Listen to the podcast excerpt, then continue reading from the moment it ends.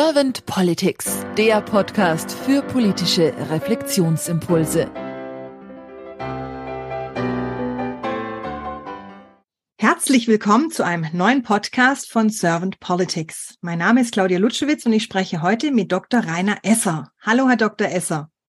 Hallo, Frau Lutschewitz. Herr Dr. Esser, Sie sind Geschäftsführer von der Zeit und daher bin ich Ihnen sehr dankbar, dass Sie sich die Zeit nehmen überhaupt für unseren kleineren Podcast. Und wenn Sie jetzt keine erste Frage an mich haben, dann würde ich einfach mit meiner ersten Frage an Sie starten. Gerne. Herr Dr. Esser, wenn Sie sich so Gedanken machen über die Aufgabe von Politik, was ist das für Sie nach Ihrer Meinung? Oh, Politik ist eine ungeheuer spannende Aufgabe. Politik ist die Gestaltung unseres Gemeinwesens, ist die Gestaltung des Staates, wenn man es dann auf die Bundesebene hebt. Aber Politik startet schon hier im Kleinen, startet schon auf der Stadtebene, auf der lokalen Ebene. Und äh, es ist toll, wenn sich Menschen dafür begeistern, Verantwortung zu übernehmen, das Gemeinwesen mitzugestalten. Und ich habe große Hochachtung vor den Menschen, die sich da engagieren und sich sehr stark einbringen, häufig 70, 80 Stunden pro Woche. Denn im Gegenzug bekommen sie sehr viel Kritik, äh, im, gerade in letzter Zeit zu hören. Sie werden in den sozialen Medien sehr viel hochgenommen, parodiert, im besten Fall parodiert, im schlimmsten Fall übelst beschimpft. Jetzt haben Sie schon genannt, wie manche Politiker und Politikerinnen behandelt werden. Wie nehmen Sie denn sonst noch so die Politik momentan wahr? Die Politik wird extrem hinterfragt, weil sich jeder gerne jetzt im Netz äußert, in den sozialen Medien äußert über die Politik. Und das ist so wie bei der Fußball-Weltmeisterschaft wenn die Mannschaft nicht ununterbrochen gewinnt, dann gibt es auf einmal elf Millionen Bundestrainer, die das alle besser wissen. Und so ist es auch hier in der Politik. Eine Regierung ist gerade elf Monate im Amt und sie wird für alles verantwortlich gemacht. Für den Krieg in der Ukraine, für das Steigen der Energiepreise, für das Nachlassen der Wirtschaft. Und das halte ich für extrem unfair und auch für hochgefährlich. Warum halten Sie es für hochgefährlich? Ich halte es für hochgefährlich, weil mit dieser ständigen, starken Kritik einhergeht, dass unser System, die Demokratie, starke Defizite hat dass es andere Regierungsformen möglicherweise gäbe, nicht? autoritäre Regime, die die Probleme, die wir heute haben, besser lösen können. Und äh, wir wissen, dass die Demokratie die beste aller schlechten Regierungsformen ist. Ne? Ist das Beste, was wir im Augenblick haben, das ist unsere Demokratie, weil da kann man demonstrieren, da werden die Menschenrechte gewahrt, da gibt es so viel Freiheit, die ein, in einem autoritären Regime beschnitten werden. Deshalb ist das überhaupt keine Alternative. Deshalb müssen wir uns dafür einsetzen, dass diese Demokratie so stark wie möglich ist. Dazu gehört natürlich auch Kritik an Politikern, an Politik, die gerade läuft. Das ist alles okay. Nur es muss im Rahmen bleiben. Es darf nicht entarten, dass Leute behaupten, die schlechteste Regierung, die wir jemals hatten. Das ist grober, ungerechter Unsinn. Die Lage heute, gerade auf der Bundesebene, ist für Politiker so schwierig, so komplex, wie es noch niemals war jetzt in der Geschichte der Bundesrepublik. Also muss man mit seiner Kritik, bevor man sie vehement, lautstark und möglicherweise auch polemisch äußert, erst einmal hinterfragen, wo stehen wir, was gibt es für Alternativen? Und ist das wirklich alles so schlimm, was da gerade passiert? Ne? Alles etwas ins Verhältnis setzen. das richtige Verhältnis. Sie haben jetzt gerade auch die Polemik schon angesprochen oder den nicht immer konstruktiven Diskurs, vorwiegend ja von Menschen, die nicht in der Politik tätig sind. Das heißt, was würden Sie sich denn für die Politik der Zukunft so wünschen, vielleicht auch aus Wählersicht oder Wählerinnensicht? Ich würde mir wünschen, da setzt vielleicht zarte Kritik von mir ein, dass weniger konfliktscheu einfach die Dinge auf den Tisch gelegt werden, wie sie sind.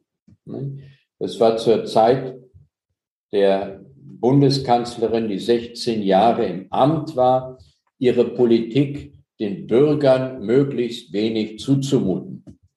Die Bürger sind aber schlauer. Die wissen, dass es im Augenblick rauere Zeiten sind. Deshalb kann man ihnen auch reinen Wein einschenken und man kann ihnen auch klar kommunizieren, dass in der Zukunft auch wieder mal etwas opferreichere Zeiten kommen und nicht nur verteilt werden kann. Aber man muss es klar sagen. Und wenn man dann nicht wiedergewählt wird, dann ist es so. Ja? Aber aus Furcht vor nicht wiedergewählt werden, vor Zumutungen zurückschrecken, macht keinen Sinn. Ich bringe im Podcast immer gerne die Frage, ich nenne sie manchmal Glaskugelfrage, manchmal auch Kanzlerfrage. Stellen Sie sich mal vor, Herr Dr. Esser, Sie wären jetzt Bundeskanzler geworden und Sie hätten ein sehr kompetentes Team an Ihrer Seite und Sie dürften gleich zu Anfang, zum, sagen wir mal so zwei bis drei Ihrer Fokusthemen oder manchmal nenne ich es auch Herzensthemen angehen. Welche wären das denn bei Ihnen? Das ist eine schöne Frage.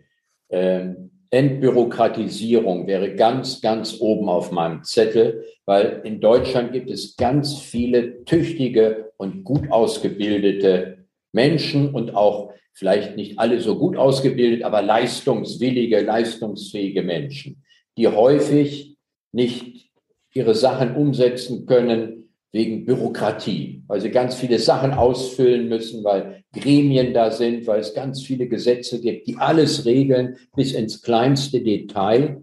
Es wäre eine große Aufgabe, diesen ganzen Krempel, das kriegt man nicht in ein paar Federstrichen hin, das kriegt man nicht in einem Jahr hin. Das ist ein Projekt, das über viele Jahre geht. Anstatt immer neue Gesetze machen, mal eine ganze Reihe Gesetze entrümpeln, äh, Verfahren in der Administration deutlich vereinfachen, damit diese Tatkraft, die viele Menschen haben, auch auf die Straße gebracht werden kann. Also Entbürokratisierung wäre ganz oben. Dann würde ich auch ganz oben ansetzen die Schulpolitik, ja, die Schulpolitik, die Digitalisierung der Schulen. Digitalisierung bringt so viele neue Chancen und ist die Zukunft. Und in den Schulen ist das häufig noch nicht angekommen. Da ist ganz, ganz viel Nachholbedarf.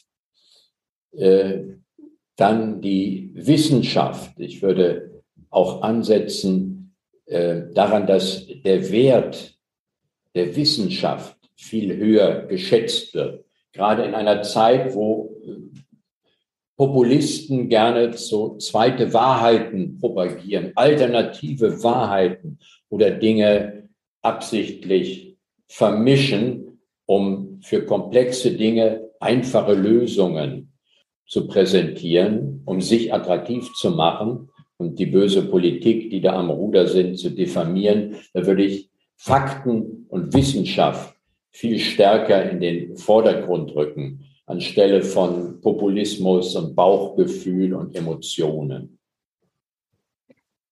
Habe ich Ihnen jetzt irgendeine Frage nicht gestellt, die Sie gerne beantworten würden zum Thema Politik der Zukunft, Herr Dr. Esser?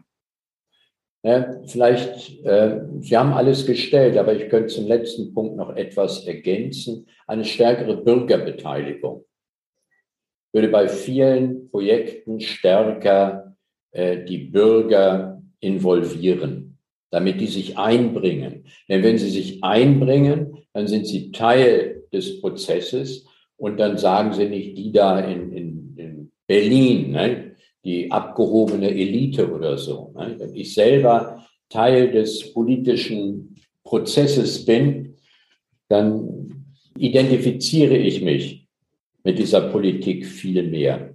Das wäre ein vierter Baustein, den ich versuchen würde, möglichst schnell auf den Weg zu bringen.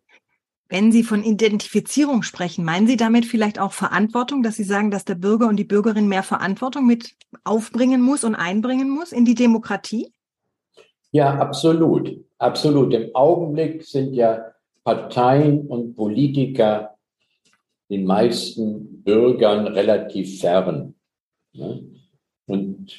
Die fühlen sich dann halt nicht, häufig viele nicht mitgenommen in ihren Sorgen, äh, dem, was sie umtreibt. Äh, hohe Gasrechnungen, Mieten werden immer teurer, Inflation ist hoch. Ne?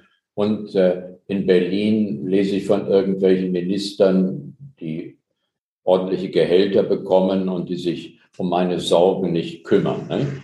Äh, da muss man, der Link muss wieder stärker werden zwischen äh, Politikern und wie Politik gemacht wird, was da entschieden wird und äh, den Bürgern im Land. Das darf man nicht Populisten überlassen, die dann für die schwierigen Fragen, die zu lösen sind, einfache Antworten haben, die wahnsinnig simplifizieren und die komplexe Politik häufig diffamieren.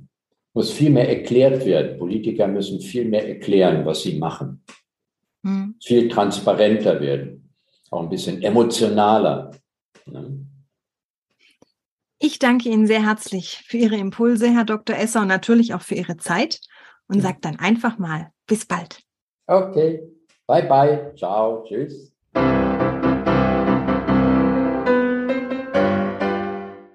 Servant Politics gibt's auf Spotify, Apple Podcasts und überall, wo es Podcasts gibt. Abonniert uns gerne und hinterlasst uns eine Bewertung. Servant Politics, der Podcast für politische Reflexionsimpulse.